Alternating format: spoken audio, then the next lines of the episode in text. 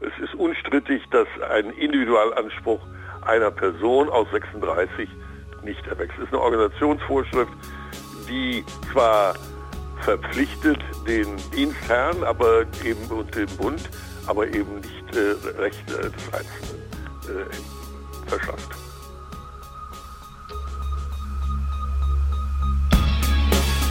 In guter Verfassung. Der Grundgesetz-Podcast. Und wieder einmal sage ich herzlich willkommen zu unserem Grundgesetz-Podcast in guter Verfassung. Das ist unser Podcast, weil ich, Rabia Schlotz, hier nicht alleine sitze, sondern ich mache das hier zusammen mit Haie Schumacher. Und äh, wir sitzen natürlich wie immer in unserer wunderschönen kleinen Podcast-Küche in Berlin-Schöneberg. Hallo Hajo. Hallo, liebe Rabea, und wir bleiben natürlich unserem, äh, unserer Tradition treu. Du schlaubergerst hier rum mit deinem akribisch zusammen recherchierten Fachwissen und ich stelle die dummen du Fragen. Du schlaubergerst rum ohne Fachwissen. genau, ich stelle die Fragen der Bürger. Okay, gucken wir mal, ob wir dieses Traditionsmuster auch in dieser Folge aufrechterhalten können. Das hier ist jetzt schon unsere 37. Folge, wenn ich mich nicht verzählt habe. Und ich muss sagen, ich bin mir nicht so ganz sicher, irgendwie habe ich das Gefühl, wir sitzen schon ewig dran und gleichzeitig habe ich das Gefühl, als hätten wir gestern das erste Mal in dieser Küche gesessen. Wie geht's denn dir? Etwas, etwas schizophren, ja. Wir haben schon über ganz schön viel geredet und man denkt sich, so langsam ist auch mal gut. Wenn man sich die Anzahl der Artikel anguckt, haben wir gerade mal ein Viertel. Oder nicht mal ein Viertel. Drittel ungefähr, ja. ja? 33 Artikel, von 100. Achso, die Artikel, 146. ich dachte, du bist von den Folgen ausgegangen. Also wir sind, wir sind, ähm, wir sind noch immer ganz am Anfang. Aber man muss sich auch Sisyphus als glücklichen Menschen vorstellen. Stein hochrollen, Stein rollt ja. wieder runter, Stein wieder hochrollen. Hauptsache was zu tun. Aber tatsächlich ist es auch so, so als die ersten drei Folgen online gegangen sind. Da war ich so ganz kurz super freudig und gesagt, geil, schon die dritte Folge ist jetzt online. und so zwei Sekunden später habe ich gemerkt, okay, wir müssen noch über 90 noch. andere machen. Und dann habe ich gedacht, okay, vielleicht setze ich mich nochmal dran und arbeite weiter. Und mittlerweile finde ich, es geht. Es hat wir, ein, wir sind so, im Flow. Das Gefühl habe ich nämlich auch. Jo. So, und dann machen schön. wir weiter. Genau, wir machen Heute im weiter. Doppelpack. Genau, wir sprechen nämlich über Artikel 36 und über Artikel 37, aber zunächst will ich nochmal über Artikel 35 sprechen, denn den äh, sind wir in der letzten Folge durchgegangen und da ging es um die Amts- und Rechtshilfe.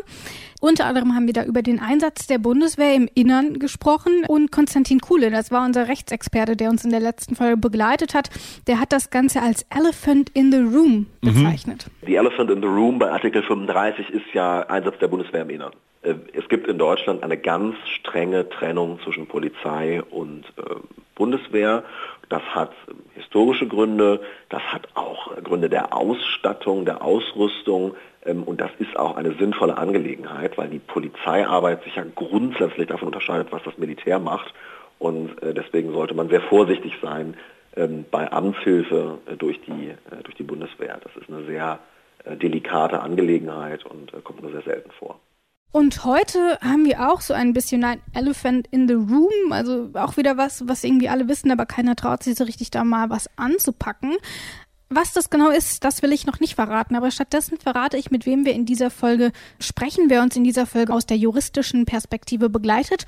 Und zwar ist das Ulrich Battis. Professor Dr. Ulrich Battes ist emeritierter Professor der Humboldt-Universität zu Berlin. Dort war er im Bereich des Staats- und Verwaltungsrechts sowie der Verwaltungswissenschaften. Battes hat an mehreren Werken mitgewirkt, unter anderem am Grundgesetzkommentar und am Handbuch des Staatsrechts. Heute ist er in beratender Funktion für die Kanzlei GSK Stockmann tätig. Und eben mit Ulrich Battes wollen wir zusammen auf Artikel 36 schauen. Worum geht's denn da? Ich würde sagen, wir hören einfach mal in den ersten Absatz rein und dann, Hajo, geht's los. Ja, ich freue mich. Absatz 1. Bei den obersten Bundesbehörden sind Beamte aus allen Ländern in angemessenem Verhältnis zu verwenden. Die bei den übrigen Bundesbehörden beschäftigten Personen sollen in der Regel aus dem Lande genommen werden, in dem sie tätig sind. Mhm.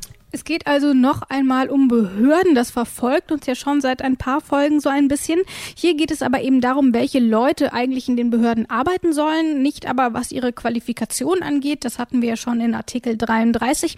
Sondern es soll darum gehen, woher sie kommen. Ein Punkt, den du ja auch schon in der Folge zu Artikel 33 angesprochen hast. Mhm. Ähm, das ist durchaus ein interessanter Punkt, den du ansprichst, denn es gibt auch Einschränkungen. Wenn du das schon so sagst, ein interessanter Punkt, den du ansprichst. Nein, wirklich ein interessanter. Es, es, ist so interessant, dass man diesen Punkt einen kompletten anderen Artikel gewidmet Ach. hat. Nämlich Artikel 36, denn dort gibt es die Einschränkungen, inwiefern es dann tatsächlich zutrifft, gerade eben in den öffentlichen Ämtern. Da werden wir dann also noch drauf zu sprechen kommen und ich will hier gar nicht so viel verraten. Heb dir deine Frage also auf okay. für Artikel 36. Und ich habe versprochen, wir reden noch mal drüber, machen wir jetzt auch. Aber was sagst du denn erstmal zu diesem Absatz 1? Es, man hat das Gefühl, da wird eine gewisse Selbstverständlichkeit, aber das hat man ja häufiger postuliert, in der Regel aus dem Land genommen werden, in dem sie tätig sind. Da zucke ich mal kurz und denke, hm, es ist tatsächlich so, dass äh, in den neuen Ländern tatsächlich alle die bei höheren Behörden arbeiten, auch aus den neuen Ländern stammen? Oder hatten wir Wessis damals nicht dieses etwas ähm, kolonialistische Denken von wegen, den Wilden müssen wir jetzt erstmal unsere segensreichen mhm. mhm. äh, Behörden bringen. Ich weiß nicht, wie das 30 Jahre nach der Einheit, ob Artikel 36 seitdem vollzogen ist. Aber ich vermute, du hast da was vorbereitet. Das ist in der Tat richtig. ähm, aber ich möchte nicht vorgreifen. Wir werden das noch im Laufe der Folge besprechen. Zunächst einmal möchte ich einige Begriffe klären. Denn zunächst haben wir hier die obersten Bundesbehörden und die übrigen Bundesbehörden. Mhm. Und äh, vielleicht sollten wir erstmal rausfinden, was denn eigentlich darunter so fällt. Was sind denn eigentlich die obersten Bundesbehörden? Mhm. Und ich als übrige Bundesbehörde würde ich mich irgendwie sofort diskriminiert fühlen. Oder? Wenn ich zu dir sage, ich bin eine oberste Bundesbehörde und du bist nur eine übrige, fändest du auch nicht gut. Umgekehrt wäre es richtiger. Ich bin mir ehrlich gesagt nicht so sicher, ob Behörden solche Gedankengänge haben. Kann man Behörden ähm, diskriminieren? Garantiert. Okay. Aber wir klären erstmal, was denn überhaupt eine oberste Bundesbehörde ist. Das sind die Ministerien, das äh, Bundeskanzleramt, das Bundespräsidialamt. Man zählt auch dazu das Bundesverfassungsgericht, obwohl es ähm, ja zum Teil auch eine oberste Bundesbehörde ist, weil sie auch Verwaltung hat. Und äh, es zählen darunter auch, obwohl das nicht unbedingt äh, zwingend ist, äh, Bundesoberbehörden wie, wie das Kraftfahrtbundesamt oder das Umweltbundesamt, die für ganz, äh, ganz Deutschland zuständig sind. Also das sind im Wesentlichen die Häuser, dann Bundesrechnungshof. Also es gibt noch einige und die Bundestagsverwaltung auch noch. Also doch schon ganze eine Reihe. ganze Menge. Und er sagt ja. ja, es gibt auch noch weitere. Das war jetzt also nur ein kleiner Ausblick. Aber bei diesen Behörden ist es auf jeden Fall so, dass die Beamten oder die Beschäftigten aus allen Ländern kommen sollen mhm. und dann auch noch in einem angemessenen Verhältnis. Das scheint mhm. mir aber ehrlich gesagt Auslegungssache zu sein. Was, was denn da so ein Verhältnis ist. Genau. Man mhm. könnte ja zum Beispiel sagen, aus jedem Land 20 oder man macht das eben proportional. Dazu steht hier aber gar nichts. Naja, angemessen, äh, wahrscheinlich nach so einem Schlüssel, so Bewohner pro Bundesland in Prozenten. Also die meisten kommen aus Nordrhein-Westfalen, dann viele aus Bayern und Baden-Württemberg, aber es muss auch ein Mecklenburger und ein Sachsen-Anhaltiner und ein Bremer dabei sein.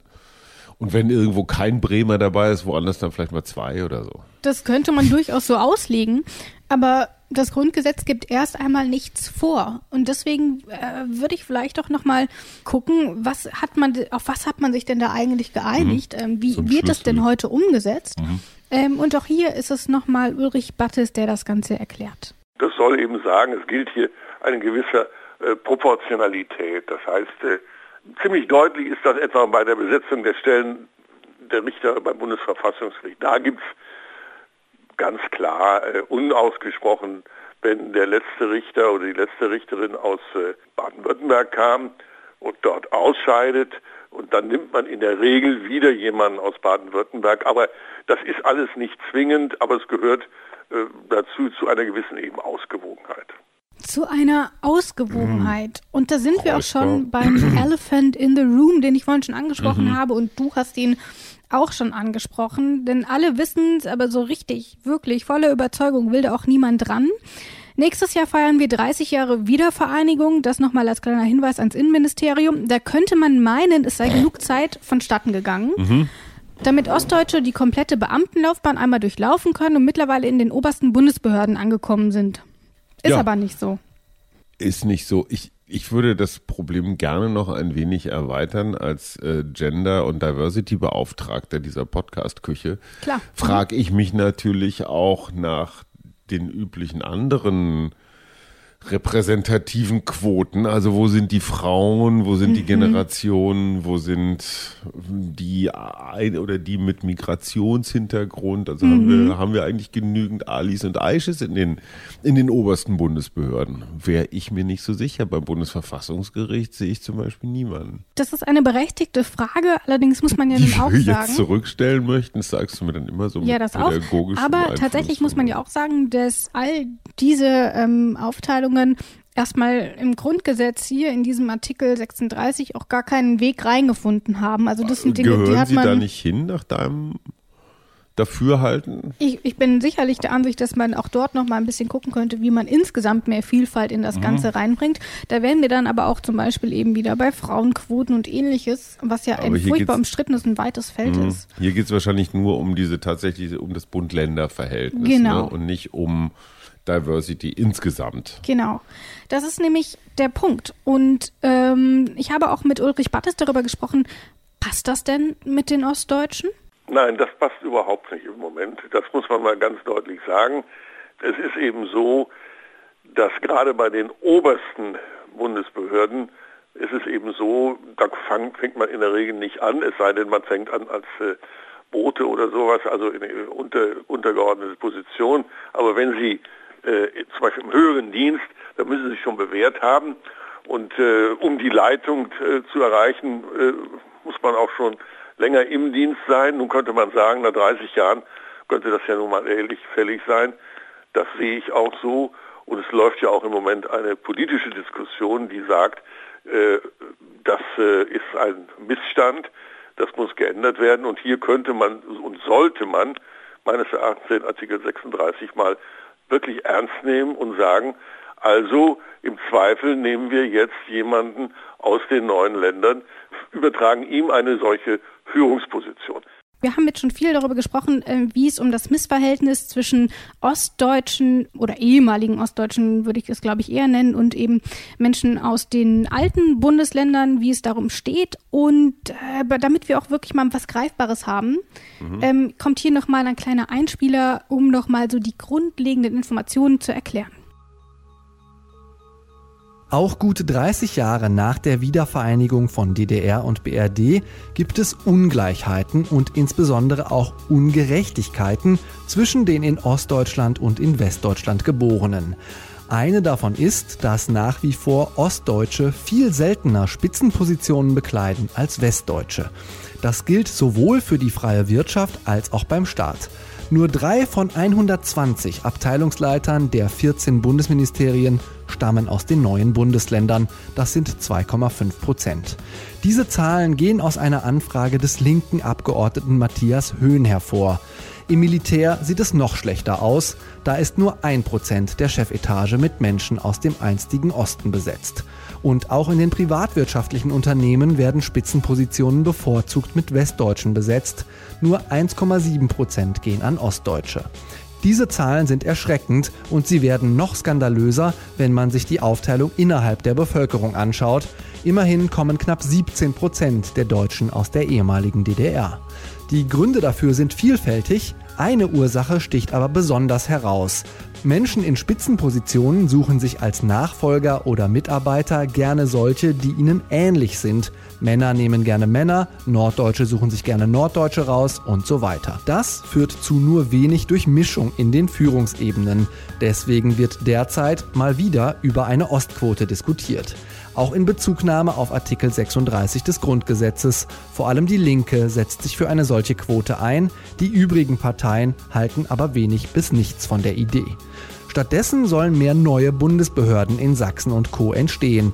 Bislang sieht es nämlich auch da schlecht aus. Nur sehr wenige namhafte Behörden haben ihren Sitz dort.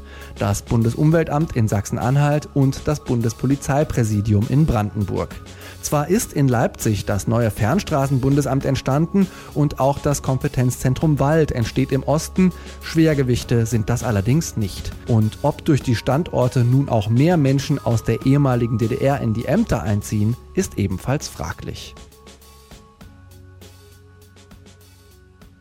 Man sieht also, das ist wirklich was, ähm, wie Ulrich Battes auch schon gesagt hat, nach wie vor ein großes Problem. Einklagen lässt sich das so eben nicht. Schauen wir aber mal ein bisschen weiter, denn wir haben ja noch die übrigen Bundesbehörden, über die haben wir noch gar nicht gesprochen. Und das sind dann quasi alle anderen.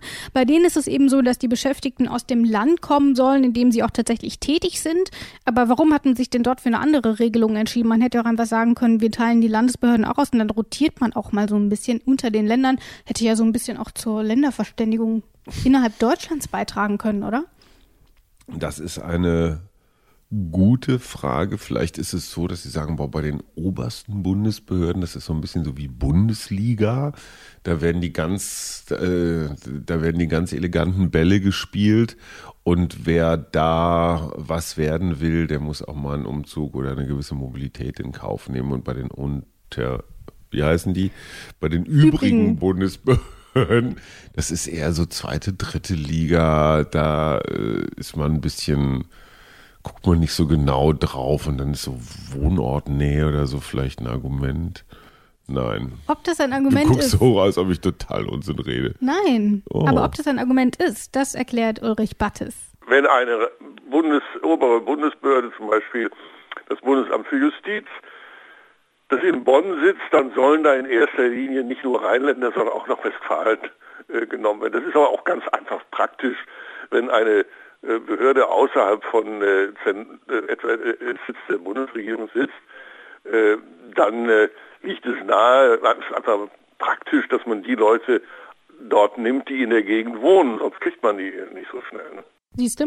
Habe ich recht gehabt. Hm. Nicht schlecht. Ja. Ich sollte Verfassungskommentator werden. Bist du ja quasi. Ja, stimmt, ja. Jetzt gehen wir aber mal ein bisschen weiter. Wir schauen uns nämlich noch Absatz 2 an. Was da drin steht, äh, das hören wir wie immer von meiner werten Kollegin Isabel Wob. Absatz 2 die Wehrgesetze haben auch die Gliederung des Bundes in Länder und ihre besonderen landsmannschaftlichen Verhältnisse zu berücksichtigen. Das klingt für mich ehrlich gesagt erstmal so, als müsste auch die Bundeswehr schauen, wer woher kommt und das dann auch so ein bisschen berücksichtigen. Ja. Diese landsmannschaftlichen Verhältnisse, die hatten wir auch schon, als es um die Neugliederung des Bundes ging, wo wir mhm. mit Brigitte Zypris drüber gesprochen haben und ja auch selber ganz kreative Ideen hatten, wie man denn die Bundesländer neu gliedern könnte. Mhm. Von daher ist, klingt das für mich irgendwie so, da soll man eben gucken, ähm, Herr Battes hat es eben schon gesagt, dass, da Bund, dass bei der Bundeswehr eben nicht nur Rheinländer, sondern auch Westfalen drin sind. Äh, ja, ich glaube aber hier ist es, äh, es ist anders gemeint, äh, ihre besonderen landswirtschaftlichen Verhältnisse zu berücksichtigen. Also wenn ich zum Beispiel bergnah aufwachse in, in, in Bayern, mhm. dann kann ich Ski fahren, dann kann ich vielleicht auch Bergsteigen. Und dann bin ich natürlich bei einer Bundeswehreinheit, die irgendwie in den Bergen unterwegs ist, besser aufgehoben. Als und wenn ich von der, der Küste komme, ja. äh, und schon mal auf dem Fischkutter gefahren bin, dann bin ich vielleicht besser für so ein ähm, für ein U-Boot geeignet. Also das ist ja, es, es gibt schon eine, eine Küstenkultur und mhm. eine Bergkultur. Und ich meine, es ist gar nicht sprachlich oder sowas. Also ich glaube, äh, Mecklenburger und Schleswig-Holsteiner sind sich womöglich näher als äh, Mecklenburger äh, und Bayern. No, ja, oder Nordfriesen und Bayern, obwohl sie beide aus dem Westen kommen. Also mhm. das heißt, die Küstennähe äh, hält einen mehr zusammen, als ein Ost und West zum Beispiel trennen würde. Und Nord-Süd ist vielleicht ein größerer Unterschied, auch als es Ost und als wir ihn bei Ost und West immer rein konstruieren. Ähm, und insofern, ich meine, dieses äh, die Wehrgesetze, dann denke ich mir, huch, äh, kenne ich, habe ich jetzt gar nicht so drauf, aber das hat wahrscheinlich was mit Einberufungen und sowas zu tun. Ist das vielleicht noch ein Rest aus der Zeit der Wehrpflicht? Es hat auf jeden Fall einen Hintergrund auch. Hm. Ähm, und welcher das genau ist, das sagt uns jetzt natürlich Ulrich Battes. Der Absatz 2, der ist erst äh, in den 50er Jahren dazugekommen, nämlich im Zuge der sogenannten Wehrdebatte. Es gab äh, in den 50er Jahren eine außerordentlich äh, dramatische Diskussion um die Wiederaufrüstung. Äh, große Teile der Bevölkerung, wahrscheinlich sogar der größere Teil der Bevölkerung, aber auch der Parteien im Bundestag waren gegen eine Wiederaufrüstung äh, Deutschlands. Ich meine, der spätere Verteidigungsminister Strauß äh, hat etwa noch äh, zu Beginn der 50er Jahre ge gesagt, äh, wenn jemand äh, eine Waffe anfasst, dem soll der Arm verdorren. Das war ziemlich Ausdruck der Zeit, aber im Zuge des Kalten Krieges haben die Alliierten ja darauf gedrängt, dass Deutschland eben wieder eine äh, eigene Streitkräfte bekäme. Und deshalb ist dann dieser, sind diese Gesetze erlassen, das sind ja eine ganze Reihe von Gesetzen über äh, ja, Einrichtung der, der, der Bundeswehr, vor allen Dingen aber auch, und äh, das ist ja wichtig, der Bundeswehrverwaltung, die ja neben die Streitkräfte tritt. Äh, das ist ein großer Verwaltungskörper, der direkt äh, dem Bund untersteht, also Bundesverwaltung und das dafür, äh, dafür gilt eben die, dieser 36 Absatz 2. Das heißt auch dort betrifft es insbesondere auch diesen Verwaltungsbereich, dass mhm. man dort dann eben darauf achtet, wo kommen die Leute her. Mhm. So. Verstanden. Das haben wir also auch. Wir haben es aber schon am Anfang angekündigt. Wir werden heute nicht nur über Artikel 36, sondern auch über Artikel 37 sprechen. Äh, da geht es um ein Thema, das wir schon einmal besprochen haben. Und auch hier, wie schon beim vorangegangenen Artikel, hatte ich versprochen, dass wir mal darüber sprechen. Machen wir jetzt auch. Wir hören uns das Ganze einfach mal in der ganzen Länge an. Es sind insgesamt zwei Absätze. Und was da genau drin steht, das hören wir jetzt. Absatz 2 zur Durchführung des Bundeszwanges hat die Bundesregierung oder ihr Beauftragter das Weisungsrecht gegenüber allen Ländern und ihren Behörden. Zur Durchführung des Bundeszwanges hat die Bundesregierung oder ihr Beauftragter das Weisungsrecht gegenüber allen Ländern und ihren Behörden.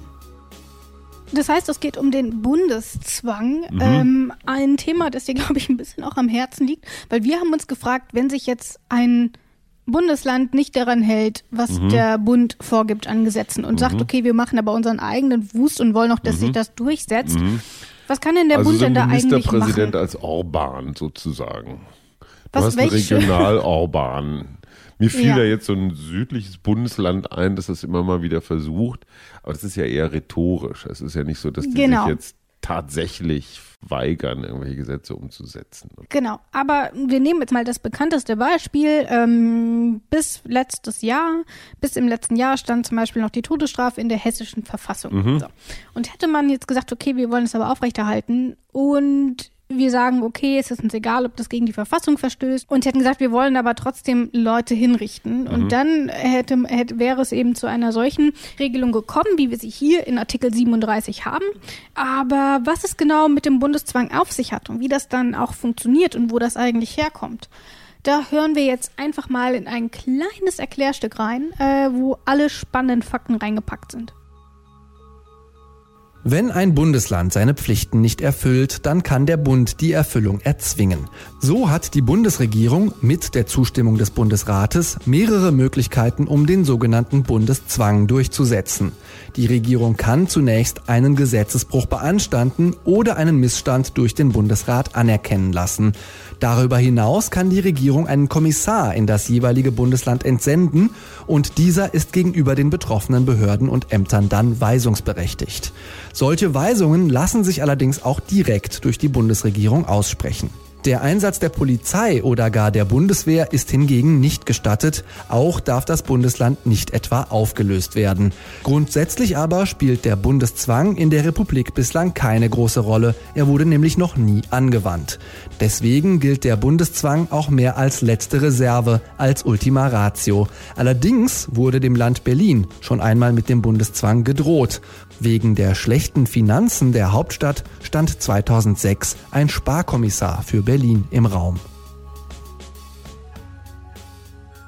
Und dann haben wir hier auch noch, im Absatz 2 hatten wir auch schon gelesen, zur Durchführung des Bundeszwangs hat die Bundesregierung oder ihr Beauftragter das Weisungsrecht gegenüber allen Ländern und ihren Behörden. Das ist ja quasi nochmal so eine kleine Ergänzung. Ich meine, wichtig ist ja der Absatz, kann die Bundesregierung mit Zustimmung des Bundesrates. Ja.